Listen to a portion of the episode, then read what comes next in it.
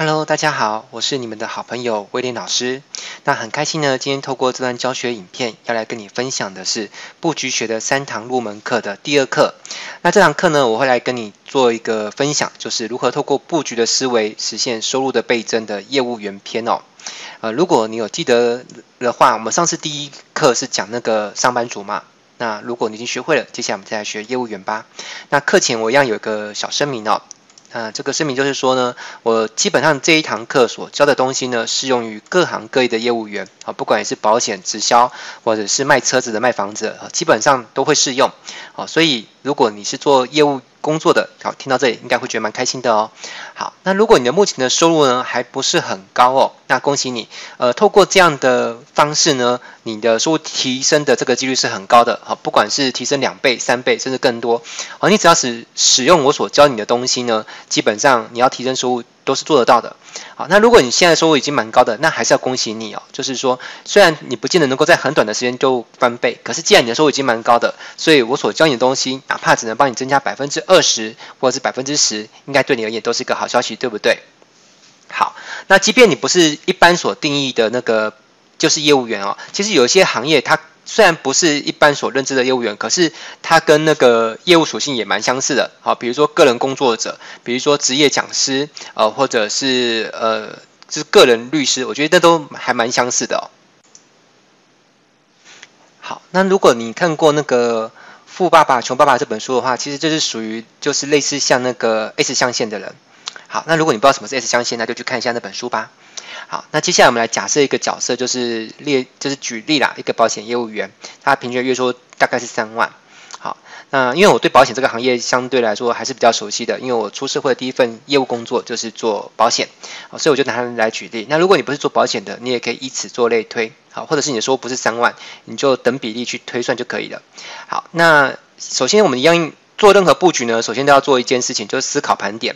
那思考盘点的话，以收入来说呢，你就要先思考，呃，收入形态有哪些？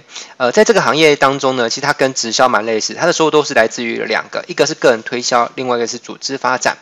那你要做个人推销还是做组织发展呢？接下来我们来做判断点，好。布局学，呃，在我之前提到过，你要学会一个能力，就是说，在任何事情的分支线上面，你都要能够思考出它有哪些判断点，好，并且由判断点当中再去延伸出它的子单元。好，那接下来思考一下，到底是要做个人推销好，还是做组织发展好？那有哪些判断点呢？首先，第一个判断点跟制度有关系，有一些保险公司，像我之前待过南山人寿，好，那南山人寿呢，它的制度就是要到主任级别才能够做增员。好，当然我不知道现在有没有改了，我猜应该还是这样，才应该没有什么变化。那有的保险公司呢，它的主管跟业务代表呢是做区隔的，哈，比如说保德信公司，据我所知，他们就是这样子的一个设计。好，那呃，他们在业界呢又称之为双轨制，啊，不过在这边所指的双轨制呢，跟直销的双轨制是不一样。啊，在这边所指的就是呃。做组织的哦，做管理者的专专心做管理的工作，好，那做业务销售的专心做业务销售工作。那我顺便一提哦。呃，保险这个行业很有趣，就是它不管是呃专注做管理或者专注做销售，其实都有机会创造很高的收入哦。呃，千万不要有一个误解，一个迷思，说一定要做组织发展才能够在保险业发展出那个很高的收入。事实上，我也有看过保险业呢，它是专门只做销售，呃，做到就做到年收入上千万，而且开头数字还不是一哦。这样有没有很惊人？就年收入上千万，而且开头数字不是一哦。好啊，他也是做个人销售而已。好，所以。并不是说的做组织发展才能够拥有高收入。事实上，如果组织做得不好的话，做组织反而收入很低。好，接着呃，我们分析完跟制度有关系之外，还有一种可能就是跟能力阶梯有关系。好，就是你现在在销售能力上面的第几阶？好，一般来说，如果个人的销售没有做到一定的火候，哈，通常都是不建议马上发展组织。为什么？因为你的能力如果销售能力是不不 OK 的哦，通常你带进来的人呢，因为毕竟你带进来的你要自己去带他嘛。好，这就称之为直推精神。好，你你去带他的时候，你如果自己能力就不是很好，那你就很难指望说他的能力呃跟你一样好，或者比你更好。好，当然，但你说有没有可能你带进来一个人，他的销售能力比你还要强？呃，这个不是说完全不可能，但是最好不要对这个事情抱太大的指望啊。这个事情如果发生，只能说是很幸运啊。好，你说我们公司有良好的系统啊，我带进来，只要把它引进这个平台，它就会因为我们平台的发展，呃。的培训变得很好，但是如果这样想的话，他也不一定要跟你，对不对？他也可以跟你们公司的其他人，反正一样拥有平台资源嘛。好，所以最好我觉得比较靠谱的哦，比较可靠的就是自己把自己的销售能力先锻炼到一定的水准以上。啊，如果满分是十，你就算没有到十分好了，那你至少要有个七分吧。啊，那带人的过程当中呢，通常会花很多时间。如果你有带过人，你就知道了。那这些时间如果拿来做个人推销呢，要产出收入的速度通常还比较快一些。好，比如说你一个月，好，很现实，你只要花一个礼拜或者两个礼拜在认真做好推销，你一定会很快的感受到，就是你的收入有有开始在呃立即发生或者就快要发生的感觉。好，就算一两个礼拜没发生，你认真。做推销一个月也一定会有感觉哈，如果你在这个行业待过，你就知道。可是你会发现你在带新人的时候，你可能花时间去培育他一个月、两个月，都还不见得马上立即反映在你的收入哦。那因为每个人一天的时间都这么多，因为时间是最公平的一件事情嘛。每一个人每天都是被分配到二十四小时，那扣除掉吃喝拉撒睡，你能够。来做事业的时间就是这么多，那这些时间被分配去带新人，就代意味着你来做个人推销时间就减少了。那通常也会随伴的一件事情，什么事情会发生呢？就是你的收入会降低。那如果原本收入是够高的，那下降一些就无所谓嘛。但是如果原本收入就已经不高，那下降一些是就很危险，对不对？好，那所以这跟能力阶梯有关系。接着我们再来分析第三件事情，就是跟能力属性有关系哦。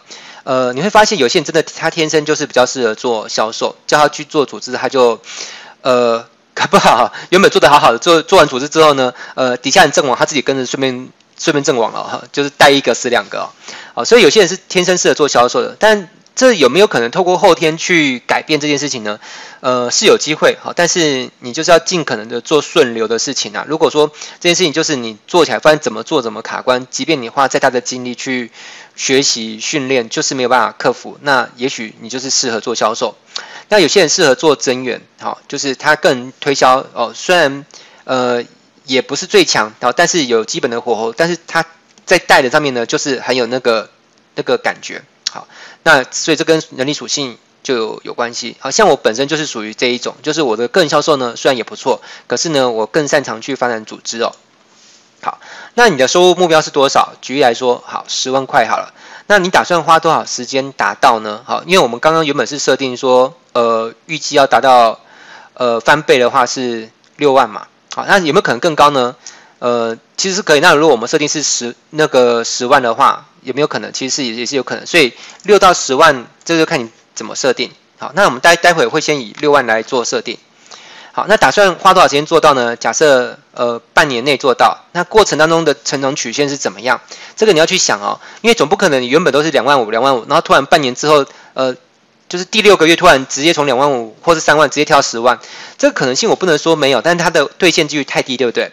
所以通常比较合理的估算就是它会每有一个逐渐的成长曲线，这样比较合理。好，所以你会设定这样子的收入的目标跟这样成长曲线的理由是什么？这个自己要去想哦。呃。比较不好的方式是觉得，嗯，我要做到月入六万，我觉得会蛮爽的。这样子比较薄弱一点啊。你的理由如果越充分，那就会越有越有效果。哦，最好是比如说你要买下什么东西，或是你要给自己一个什么犒赏，或是你要带家人去哪里，哦，诸如此类。哦，那这样子你会让你的那个为什么要达到这样的收入这个理由会更充分，更有动力。好，接着我们来谈一下，就是呃几个布局。好。基本上呢，我先把它收拢，让你看一下，总共有几个。好，好，基本上有五大布局。好，业务人员的五大布局。那我们先来谈第一个，第一个就是自我定位的布局。好，自我定位的布局就是你是谁，然后你的特色是什么。那同样都是买保险，人们为什么要跟你买？好，那如果你是做直销的话，你可以类推啦。哈，人如果是人家要做直销，为什么要跟你做？好，那你可以说我们公司很好，那同样都做这家公司，为什么要跟你跟你？这个人做，那你说我们团队很好，那你们团队也有很多人，那为什么同样都加入这个团队？好，举例来说，我有一个直销的团队叫梦幻团队，那同样都是加入梦幻团队，为什么要加入你底下？这个都是你自己要去定位出来的东西哦。好，比如说年资，那如果你是新人的话，你要如何凸显出新人的优点？其实新人也有新人的优点啊。那如果你是资深的人员的话，如何凸显你在这个行业很资深这个优点？好，OK，那附加价值，好，千千万不要被自己卡死了哈。哦，我顺便讲一下，因为每个资深人员都曾经是那个新手嘛，那你不能给自己一个框框架框住自己说啊，就是因为我是新人，所以我做不好，然后业绩都被老手抢走了。那如果你这样想的话，那当初老手他们又是又是怎么样生生存下来的，对不对？啊，毕竟没有人是直接跳过新手区就直接跑来资深人员了。好，所以新手你就可以去想，诶，比如新手有新手的好处啊，比如说我时间比较多，可以好好照顾你，服务你这个客户。好，那这个是我把年资的部分再补充叙述一下。接着我们再来讲附加价值，附加价值也有分有连带关系的，好，比如说跟保险比较直直接相关的就是理财节税这部分，好，如果你懂理财节税，这个就可以成为你的一个价值主张，好，因为同样都是做保险的业务员当中呢，我特别懂理财节税，好，所以如果你找我的话，我可以帮你做好个人节税或者公司节税的上面的一些建议或者是规划。啊，那有些是跟你的销售的产品没有直接相关的，比如说像我以前做保险的时候，我记得我当时很年轻的时候，才二十几岁就做保险，当时我就说，哎，我特别懂电脑，好，所以如果你跟别人买电脑的话，我跟我买的差别在于说，你家里如果遇到一些电脑的问题呢，我可以顺便帮你解决一下，好，只要不要太夸张、太太困难的东西哦，基本上我都能帮你处理。哎，有些客户就会买单了，他觉得说，好啊，反正我。保险原本就要买，那家里呢，如果遇到电脑问题，刚好有个人可以帮忙服务，那也不错。啊，那当然这东西呢，不能到时候就是本末倒置啊，比如说你花很多的时间在搞，帮你来修电脑，然后又没钱拿，结果呢，保保险业绩又做不出来，那那这样就不对了哈。啊，你要了解什么是你的本啊，什么是你的延伸的服务，还有就是人脉的串联啊，比如说我不懂电脑，可是我的人际关系非常多。好，那如果你认识我，你是跟我买保险的话，我可以那个。帮你介绍很多人脉给你，好，成为你的客户。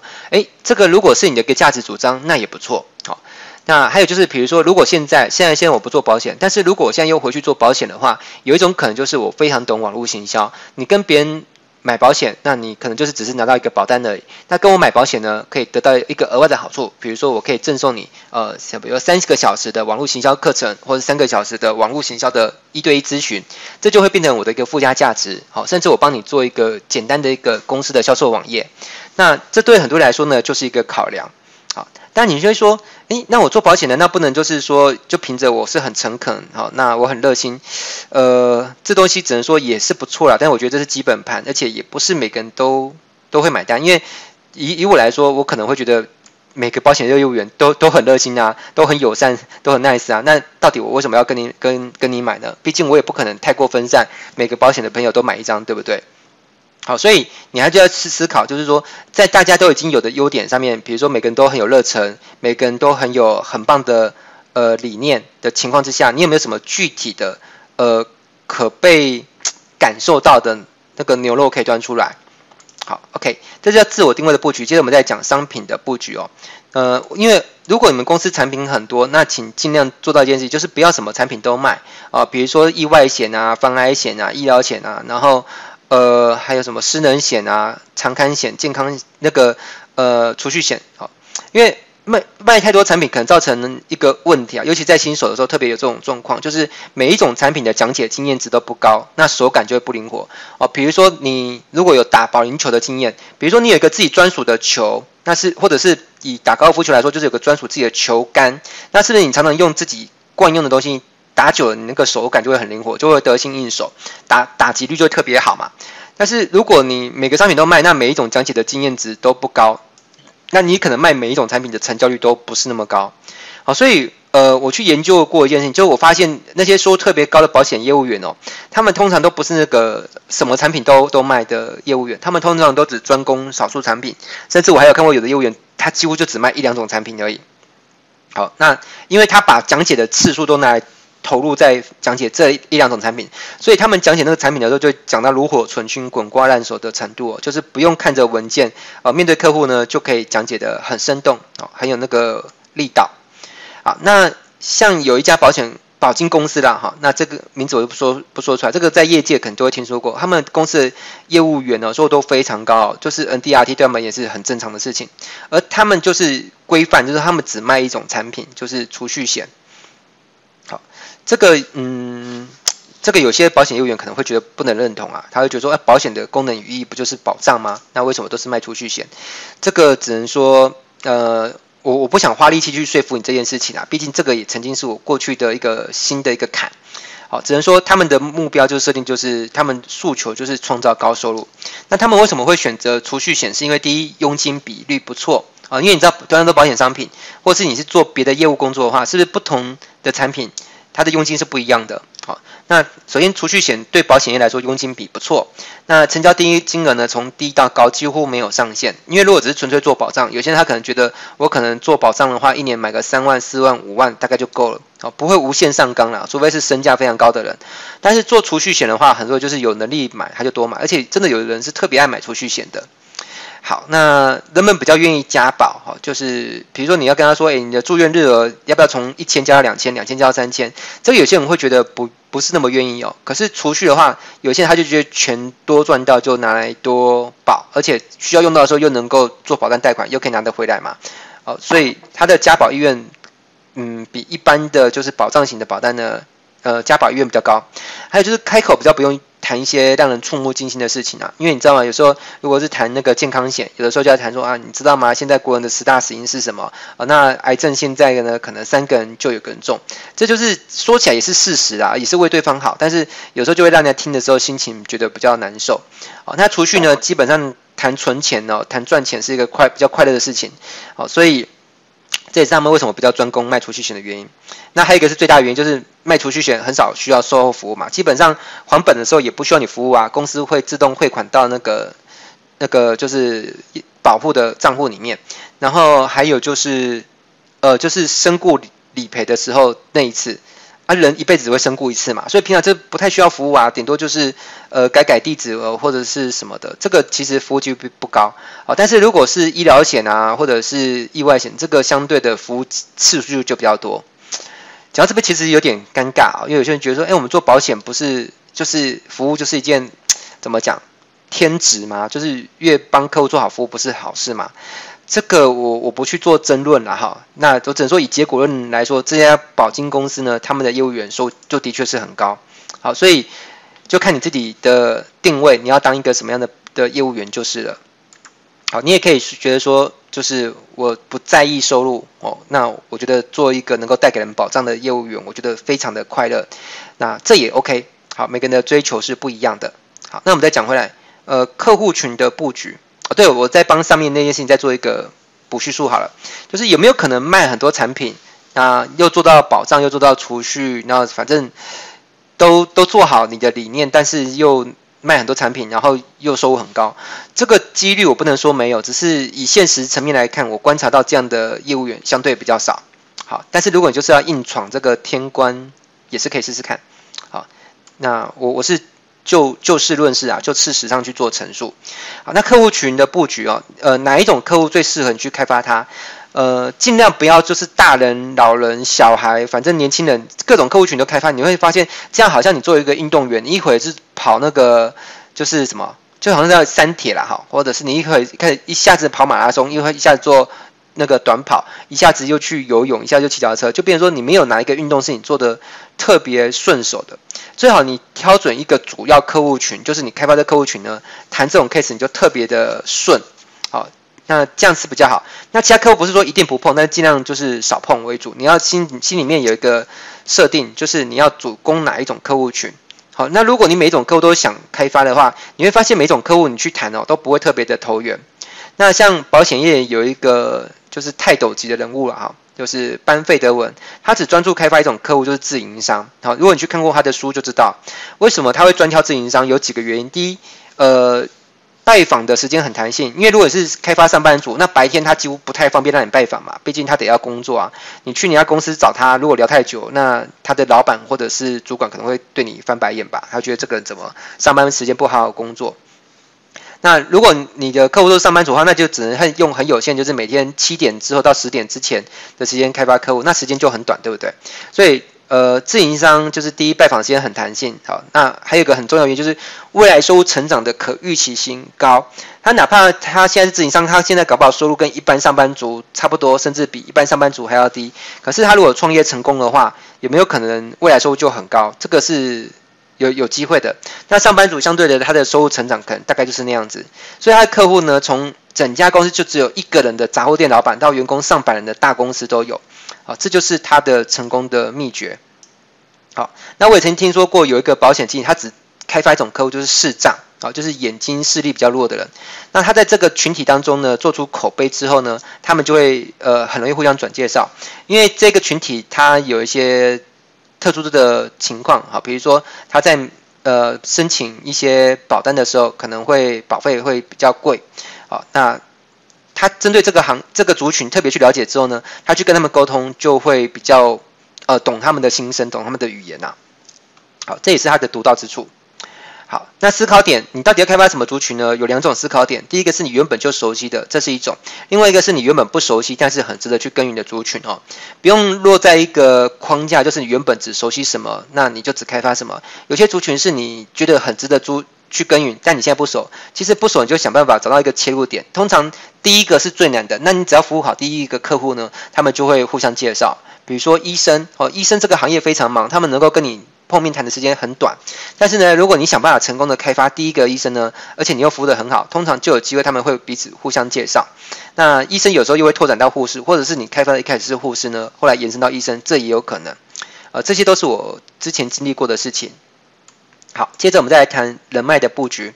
人脉的布局就是跟客户族群的布局呢是有点类似，但是呢，再去更思考一点，呃，就是。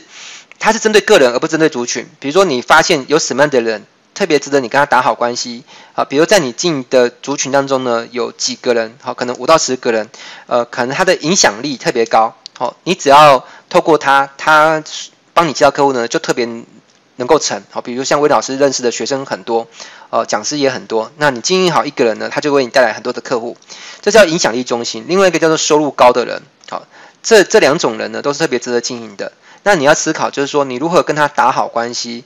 那我的建议是观察并留意他的需求是什么，还有呢，就帮助他达成他想达成的目标。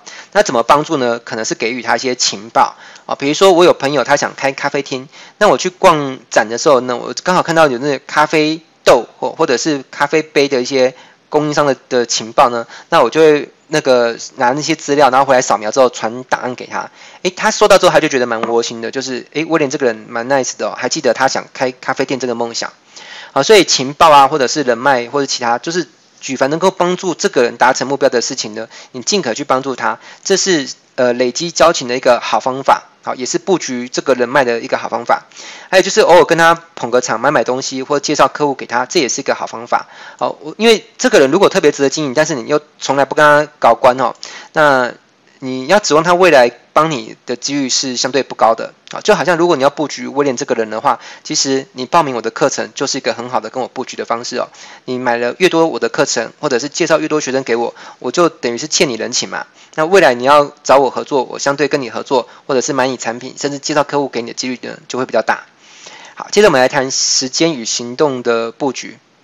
好，我们来做一个假设哈，呃，假设收入目标是六万块，那假设这是一个呃比较清楚的保险业务员哦，暂时是没有续佣收入哦，就是 renew，呃，因为保险它是一个会持续缴的商品嘛，所以持续缴保险业务员就会有续佣的收入。那假设也没有组织的收入。呃，每成交一件的金额设定，假设是三万块好了。那我们这边来推算，呃，当然每家公司的每个产品佣金率是不一样。那我这边先假设他卖这个商品呢，是佣金率是百分之三十五。